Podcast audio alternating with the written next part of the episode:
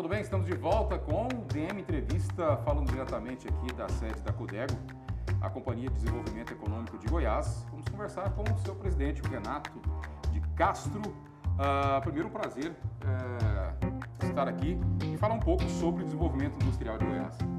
Prazer é meu, é um prazer muito grande poder falar com todos os espectadores aí do DM Entrevista. Bom, Renato, vamos começar sobre a grande notícia, uh, né?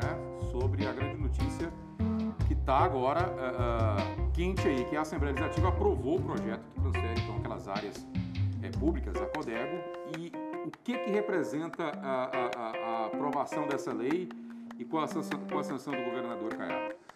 Bom, isso é uma demanda antiga né, de, da comunidade industrial de Anápolis, por que não dizer do estado de Goiás e também da população em geral é, significa 1 milhão e 160 mil metros de área útil para o assentamento de novas empresas.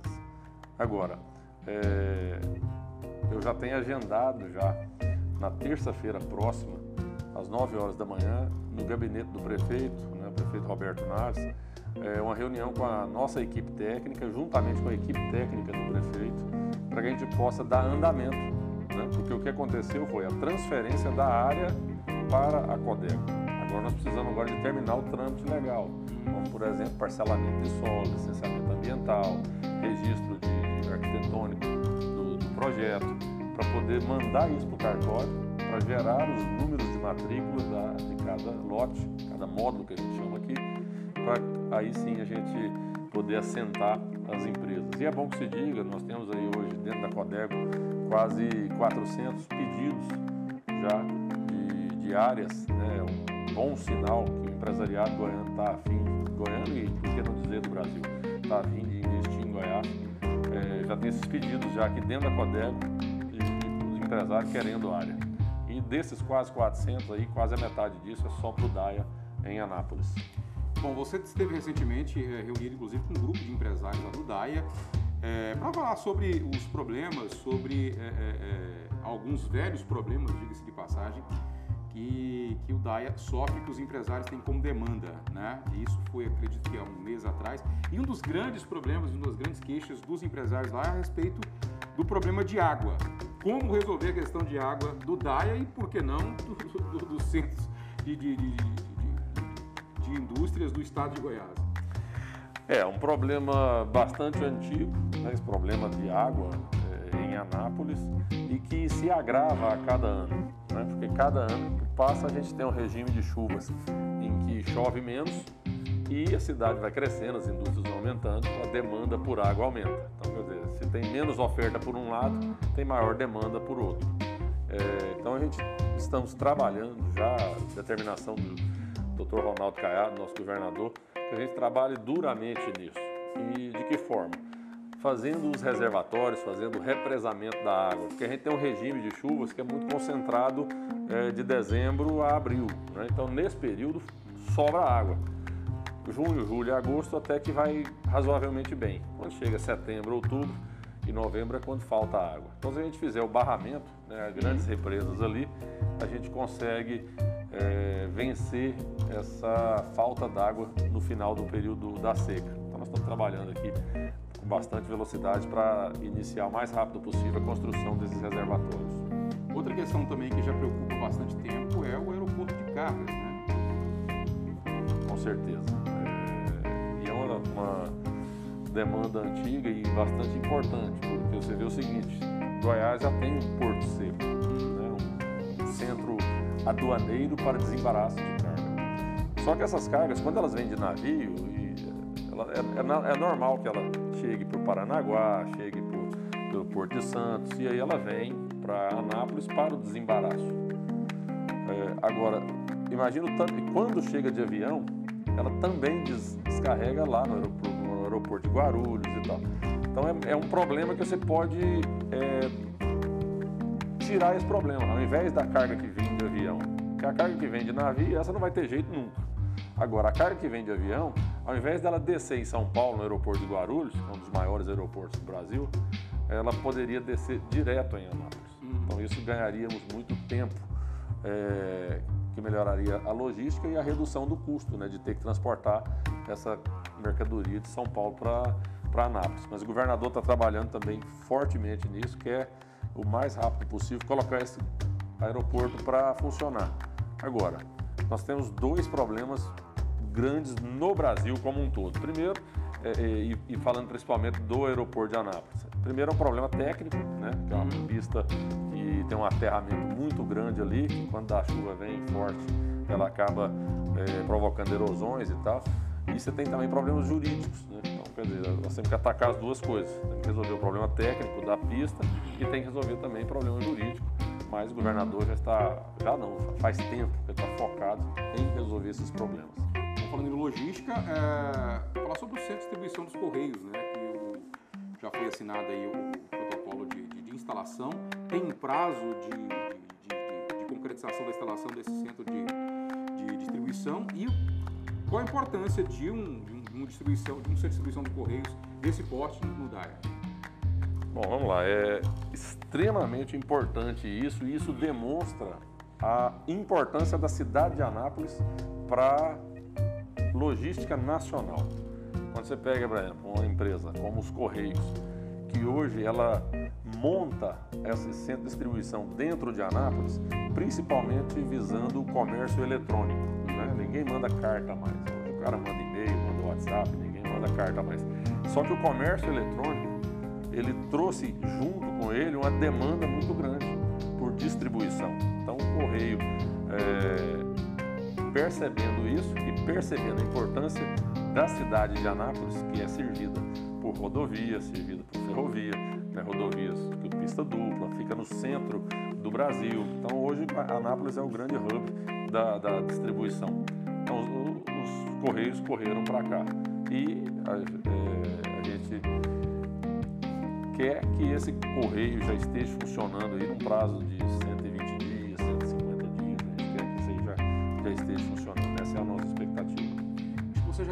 frente da Codega acho um pouco mais de quatro meses. Né? Você assumiu em fevereiro, foi isso? Eu assumi no, no último dia de fevereiro. Eu estou aqui a partir de março. Vamos dizer março, assim. Março, né? junho, julho e agosto. É. Bom, Mar, é... Mar, é, é? março, abril. Março, abril, mais junho. Mais junho, isso. São quatro meses, né?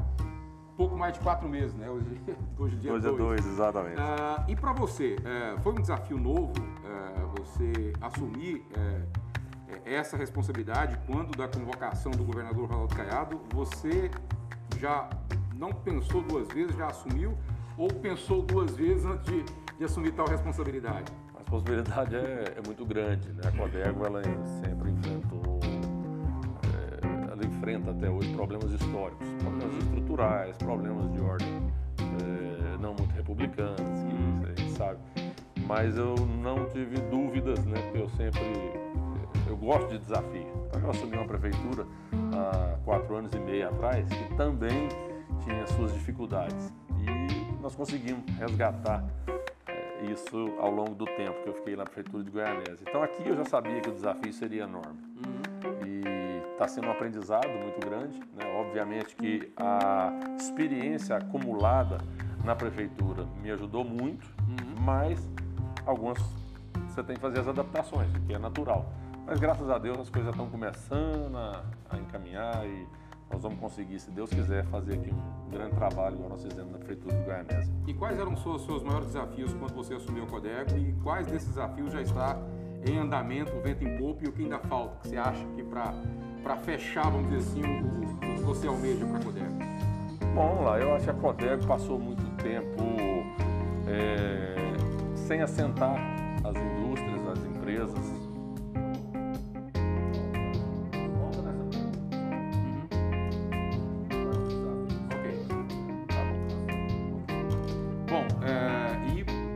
Você assumiu o Codego, quais eram os grandes desafios que você tinha que enfrentar e desses desafios, quais já foram sanados e quais são ainda as suas expectativas para concluir o que você acha de essencial na gestão da Codego hoje, as necessidades da Codego?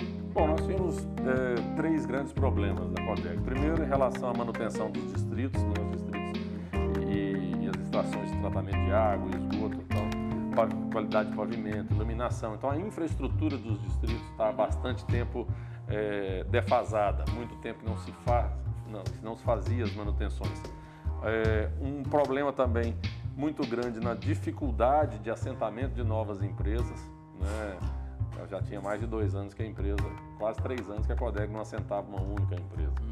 E esse problema de, de dificuldade de assentamento, ele também decorrente de, um engessamento que tinha aqui no, no, no nosso regulamento.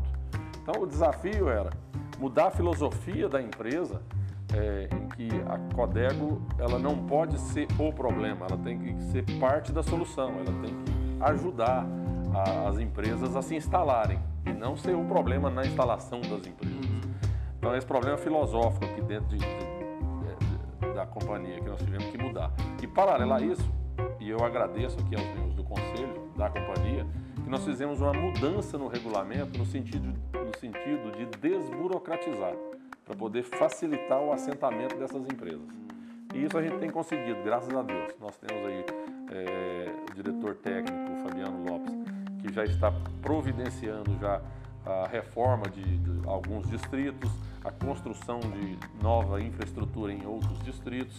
Nós conseguimos mudar aqui essa, essa, esse regulamento e a gente está conseguindo também assentar, assentar já várias empresas. Então, é, mudança de assentamento de novas empresas, a Codeg deixar de ser um problema, a Codeg mudar a filosofia de trabalho dela, isso a gente conseguiu aqui dentro também, os nossos servidores hoje, eles já estão mais é, no sentido de em, ver no empresário um parceiro e que o empresário é, na verdade, um grande é, fomentador do desenvolvimento. Porque no fim das contas funciona assim quem gera o emprego é o empresário. Quem paga o imposto para que o governo tenha dinheiro para resolver problemas é o empresário. Né? Então, quer dizer, não, adianta, não existe país forte com empresas fracas. Isso aí, né, essa regra não tem exceção no mundo. Todos os países fortes do mundo existem empresas fortes dentro desses países. Então a gente tem que fazer o quê? Fortalecer o empresário, porque quanto mais forte o empresário é, mais emprego ele gera mais imposto ele paga.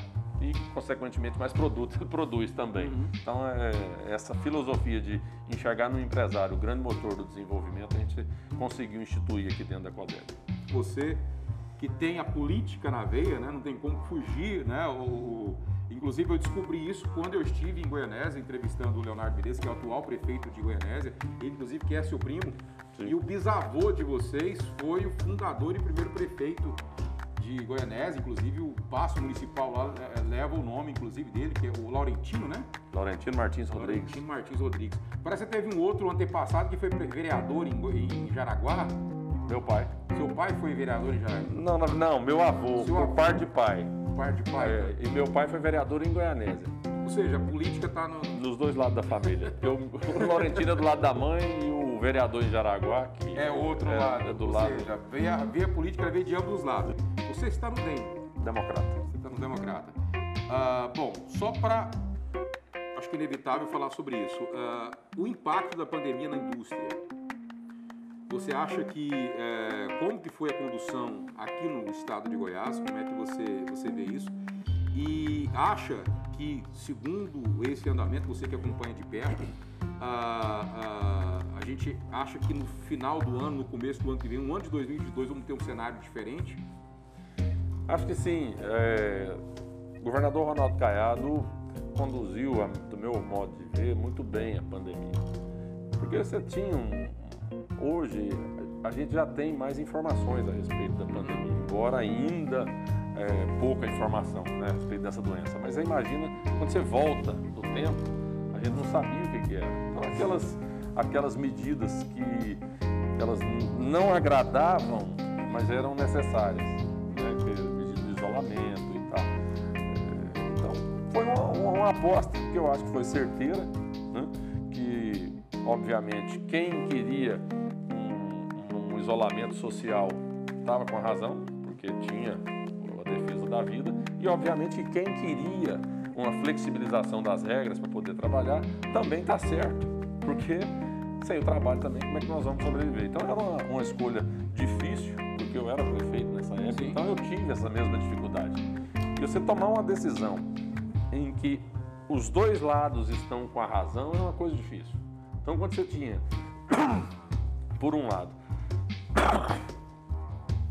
se por um lado você tinha é, muita gente defendendo a, a, né, o lockdown, esse pessoal tinha bons argumentos. Uhum. Eles estavam certos, ao meu modo de ver. Mas as pessoas que defendiam que a gente tinha que ir para a rua trabalhar também estava certo. Uhum. Então era uma situação em que os dois lados tinham bons argumentos e os dois lados estavam corretos.